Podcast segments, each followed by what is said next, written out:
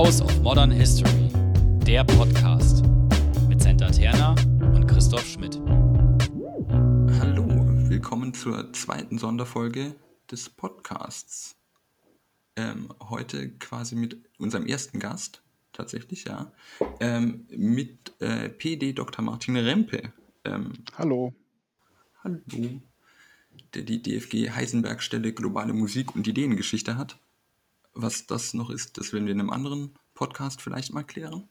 Ähm, die Dis geschrieben äh, mit dem Titel Entwicklung im Konflikt, die EWG und der Senegal 1957 bis 1975 und die Habilitation dann zur Musikgeschichte mit dem Titel Kunst, Spiel, Arbeit, Musikerleben in Deutschland 1850 bis 1960 und in einer Summer School involviert. Genau. Wir machen zusammen mit einem Kommilitonen, mit Falco Driesen, eine Summer School zur Geschichte der Entwicklungspolitik und wollen heute ein bisschen darüber quatschen. Ähm, Center wird das Ganze leiten, quasi, weil ich mich selbst nicht befragen möchte. Ähm, weil ich keine Ahnung vom Thema habe. Vielleicht ergibt sich das über die Folge.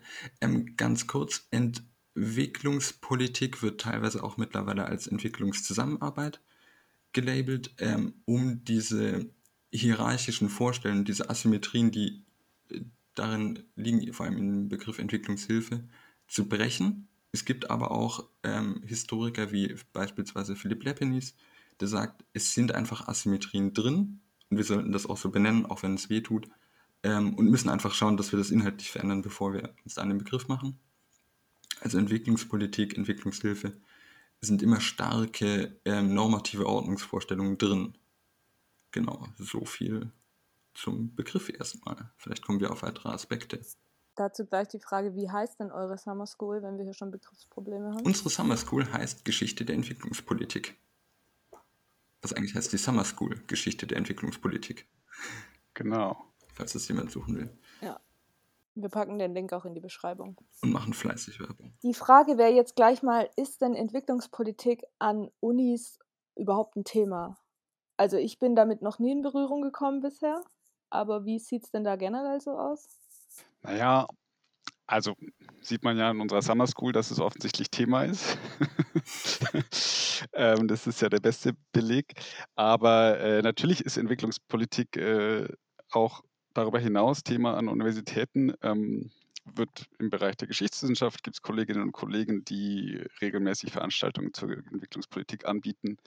Ähm, ansonsten ist Entwicklungspolitik natürlich vor allem in der Politikwissenschaft vertreten, wird dort äh, gelehrt, aber auch zur Entwicklungspolitik geforscht. Nicht zuletzt, weil es ja auch starke Bezüge zur äh, Konfliktforschung, zu Forschung über internationale Organisationen, aber auch zu den internationalen Beziehungen allgemein ähm, aufweist. Also insofern ist es ein ganz wichtiges Thema, was an den Universitäten vertreten ist. Verstärkt geht es aber in letzter Zeit auch darum, den auf einer anderen Ebene nochmal, also auf der Ebene des wissenschaftlichen Austauschs mit sogenannten Entwicklungsländern, äh, Ländern aus dem globalen Süden, ähm, in Kontakt zu treten, den wissenschaftlichen Austausch zu stärken. Ähm, die Uni Konstanz zum Beispiel, ähm, da hat das Zukunftskolleg äh, seit wenigen Jahren eine spezielle Ausschreibung für WissenschaftlerInnen aus Afrika und Lateinamerika. Die können sich äh, für ein Fellowship äh, in Konstanz bewerben, um eben den Austausch zu stärken. Ähm, das wäre ein Beispiel. Ein anderes Beispiel auf einer ganz anderen Ebene,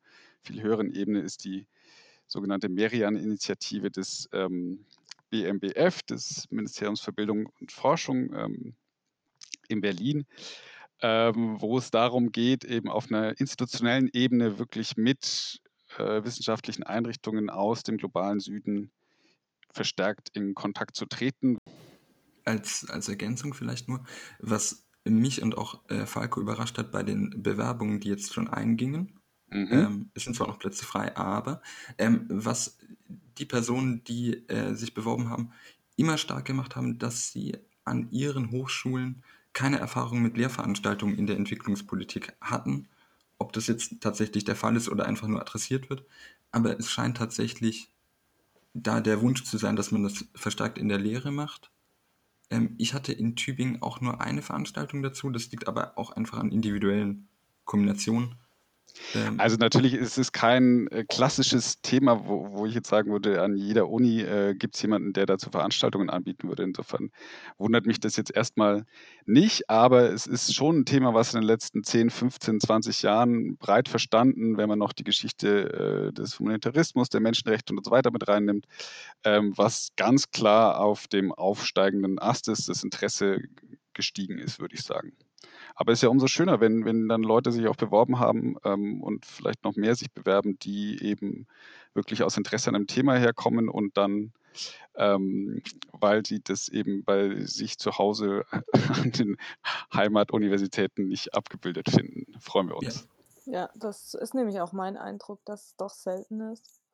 Genau, ähm, jetzt schon über Bewerbungen gesprochen und alles. Was ist denn die Summer School? Was will sie? Was kann sie? ähm, also erstens kann die Summer School ganz viel, zum einen organisatorischer Art. Es ist im Endeffekt sind Summer Schools ähm, kurzzeitige ähm, Plattformen, auf denen ein gewisses Thema diskutiert wird. In der Regel für, wenn es für Studierende ist, dann aus den höheren Semestern, aus dem Master. Dann auf den höheren Ebenen für ähm, DoktorandInnen äh, oder weiter. Genau, das zum einen, das kann sie. Ähm, unsere Summer School kann auch einen ziemlich breiten Blick aufreißen, einfach nur schon mal als Teaser. Was war noch die Frage? Ich stehe auf der falschen Seite. Also genau. ich kenne Summer Schools so, dass, dass äh, bei in Summer Schools einfach eine intensive Auseinandersetzung ähm, an einem bestimmten Thema, ähm, jenseits eben der wöchentlichen äh, Seminar, jenseits des wöchentlichen Seminarformats stattfindet. Und äh, in der Regel kommen auch mehrere Lehrende zusammen. Also es ist nicht nur eine Lehrperson. Die Zusammensetzung ist unterschiedlich und all das, also die, einfach die, die Außeralltäglichkeit dieser Rahmenbedingungen, die bringt eine ganz eigene Dynamik rein, ist meine Erfahrung, ähm, der ich auch selbst mal auf der anderen Seite saß und an, nicht an der Summer School, sondern an der Winter School teilgenommen habe. Das macht jetzt nicht so den zentralen Unterschied.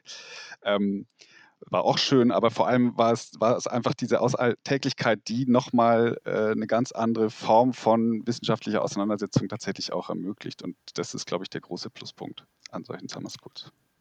Man hat auch einfach Lust danach weiter zu studieren. Also ich war jetzt im, im Sommer, ähm, war das online, die Summer School des äh, EUI in Florenz. Das war ätzend, dass es online war. Ähm, aber man hat einfach trotzdem auch danach einfach Lust, weil man mit, so, so abgerissen das klingt, mit Gleichgesinnten einfach diskutieren kann und es macht einfach Spaß. Und da sitzen dann keine Menschen, die keine Lust haben und sich gezwungen fühlen. Man kriegt so viel, wahnsinnig viel Input. Ähm, zwei davon promovieren jetzt über Themen, die sie in der Summer School rausgefunden haben. Was jetzt nicht der Anspruch unserer sein müsste, aber es ist einfach sehr stimulierend. Genau. Ähm, genau, weil euer äh, Format richtet sich hauptsächlich an Bachelor. Ja, auch ähm, bewusst. Mhm. Ja, warum?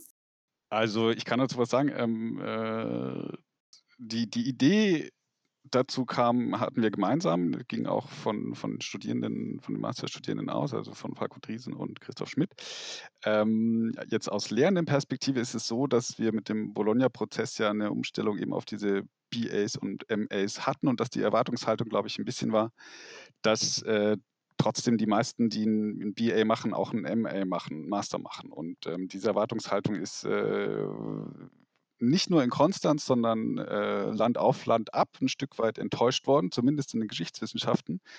Ähm, und vor dem Hintergrund muss man sich an dieses veränderte Studienverhalten der NeuanfängerInnen ähm, anpassen und da hm, gewisse Antworten drauf finden. Und eine Antwort darauf wäre eben ganz gezielt Werbung zu machen dafür, dass Studierende auch nach dem Bachelor weitermachen. Und da glauben wir, dass wir mit der Summer School ein geeignetes, ein interessantes äh, Format haben, um eben Studierende dazu zu motivieren, zu inspirieren, zu bewegen, den Master vielleicht doch noch dran zu hängen.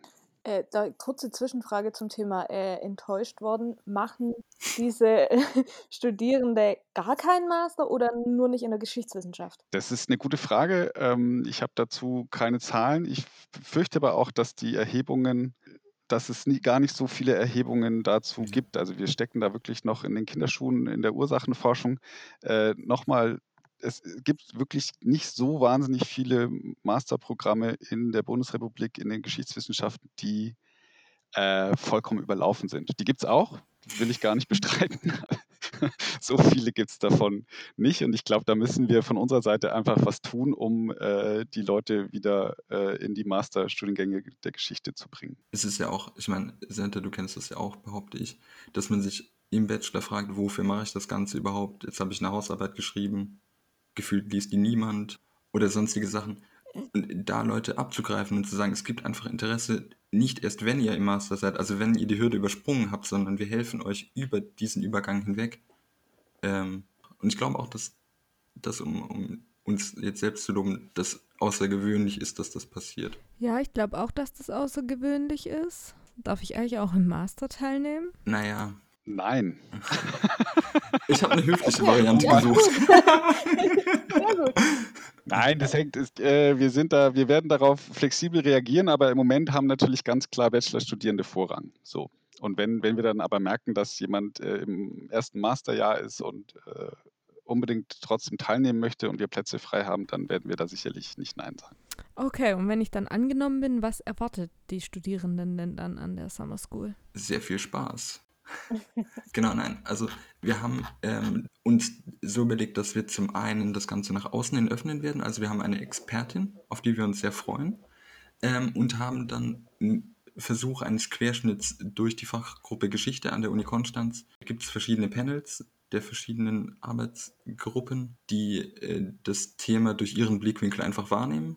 Äh, man kann eigene Projekte vorstellen. Es gibt Stadtführungen, Abendessen am See, ich meine, der Bodensee ist generell ein großartiges Argument, auch deswegen machen wir es im Sommer und sehr viele Diskussionen. Genau. Also genau, insgesamt geht es wirklich darum, ein abwechslungsreiches Programm mit den Professorinnen der Universität Konstanz zu bieten, unterschiedliche Zugänge zur Geschichte der Entwicklungspolitik zu eröffnen, äh, Einblick in den Masterstudiengang, den wir haben an der Uni Konstanz und dann natürlich aber auch das Flair zu vermitteln, was es bedeutet, in Konstanz am Bodensee zu studieren. Nicht umsonst hat die äh, Stadt Konstanz ja äh, den Slogan Arbeiten dort, wo andere Urlaub machen. Und ähm, das trifft es eigentlich schon ganz gut. Nachdem ich jetzt äh, seit elf Jahren hier lebe und wohne, kann ich das, glaube ich, äh, guten Gewissens so behaupten und vertreten. Also im, im Sommer stimme ich da ja tatsächlich zu. Im Winter und Herbst. Über den sprechen wir jetzt einfach nicht. Wir machen das Man kann auch im, ne im, im, Nebel wirklich äh, wunderbare Erkenntnisse gewinnen, äh, Erfahrungen machen. Also ich bin auch, ich bin auch ein Freund des dichten Nebels, ganz ehrlich. Das gehört zum Forscherleben auch dazu. Wenn man weiß, wie der Sommer ist, erträgt man es auch auf jeden Fall leichter. äh, genau, das heißt, ihr ähm, macht es auch vor Ort live. Naja, was kann man. Das ist der Plan. Genau. Ja, man weiß nie, was kommt. Genau, ja. Auch das ist, glaube ich, einfach was, worauf man sich freuen könnte. Also wenn wir jetzt einfach mal hoffnungsmäßig davon ausgehen, dass es klappt, wäre das auf jeden Fall noch eine Möglichkeit, im Sommersemester eine Veranstaltung zu haben, bei der man sich sieht, so basal das klingt. Darauf freue ich mich einfach auch schon tierisch. Genau, ihr habt schon ein bisschen gesagt, was so toll ist an Konstanz, da arbeiten, wo andere Urlaub machen. Was ist denn noch toll an Konstanz beziehungsweise an der Uni? Also warum sollte ich da hingehen und meinen Master studieren? Ich hab, musste mich ja oder ich habe mich ja dann definitiv dafür entschieden, den Master dort zu machen. Jetzt sich zu ändern, wäre ein bisschen schwierig. Und ich möchte es auch nicht. Ähm, zum einen sind diese Spezialisierungen einfach großartig. Das muss man sagen. Man hat so viele unterschiedliche Varianten, wie man Geschichte auffassen kann. Es gibt Lehrstühle für Wirtschaftsgeschichte, für Globalgeschichte, für Wissensgeschichte. Man kann in sehr viele Perspektiven reinschauen. Ähm, und das Betreuungsverhältnis ist einfach, ich kenne keine Uni, bei der das Betreuungsverhältnis so fantastisch ist. Wenn man sich dreimal auf dem Gang gesehen hat, ähm, kennt man sich vom Sehen, nickt sich zu. Ja. Absolut. Also das kann ich alles unterstreichen und dann ist natürlich die Tatsache, dass wir sowas anbieten wie eine Summer School, äh, spricht ja auch schon mal dafür, dass wir auch ungewöhnliche Wege immer wieder gehen möchten ähm, an der Universität Konstanz und äh, dann spricht nicht zuletzt auch die wirklich sehr, sehr gut ausgestattete Bibliothek ja. dafür, in Konstanz zu studieren. Also sowohl von der Ausstattung her, aber eben auch vom Ambiente. Das können Sie vielleicht noch besser sagen, Herr Schmidt, ähm, weil Sie dort äh, regelmäßig auch sitzen. Ähm, insofern gibt es viele Gründe, nach Konstanz zu kommen und hier noch ein Mastergeschichte zu machen, beziehungsweise ähm, oder auch eben nur sich die Summer School mal anzuschauen. Auch einfach, um, um nochmal in, in die Kerbe zu schlagen, äh, dadurch, dass wir auch, also nicht nur, dass die Summer School ausgerichtet wird, sondern wie sie zustande kam, zeigt auch einfach, dass es eine Kommunikation und einen Dialog gibt zwischen Studierenden und Lehrenden. Ich glaube, das ist nicht überall, also das ist organisatorisch auch nicht überall so möglich, aber einfach, dass man mit Ideen ums Eck kommen kann und sich zusammensetzt, wenn das Hand und Fuß hat. Äh, ja, genau, den Eindruck hatte ich auch von außen, gerade auch gegenüber der Uni Tübingen zum Beispiel, wo ich das so nicht erfahren habe, wie jetzt bei dir, Chris zum Beispiel. Also ich kann dazu jetzt nichts sagen, weil das würde ja irgendwie bedeuten, dass ich uns selbst loben würde und das habe ich jetzt sowieso schon viel zu sehr getan. Insofern lasse ich das einfach mal ähm, so stehen, widerspreche nicht. was brauchen denn die Studierenden, um überhaupt teilnehmen zu können? Also was sind so die Voraussetzungen dafür? Im Endeffekt ist es sehr niedrigschwellig. Also ähm, sie müssen ein kurzes Motivationsschreiben senden. Das sind ungefähr 300 Wörter. Das ist im Endeffekt nichts. Ähm, einfach einen kurzen Lebens... Also ich meine, das ist ja nicht Schikane, einfach nur, dass man weiß, auf wen man sich einlässt ähm, und dass man auch schauen kann, wo man nochmal Stellschrauben drehen kann ähm, und einen kurzen Lebenslauf schicken. Und falls man ein eigenes Projekt vorstellen möchte, könnte man das im Motivationsschreiben am besten vermerken. Ja. Genau, also fortgeschrittenes Bachelorstudium sollte man vorweisen können. Englische Sprachkenntnisse äh, werden vorausgesetzt, weil wir natürlich auch Texte lesen werden, die auf Englisch sein werden.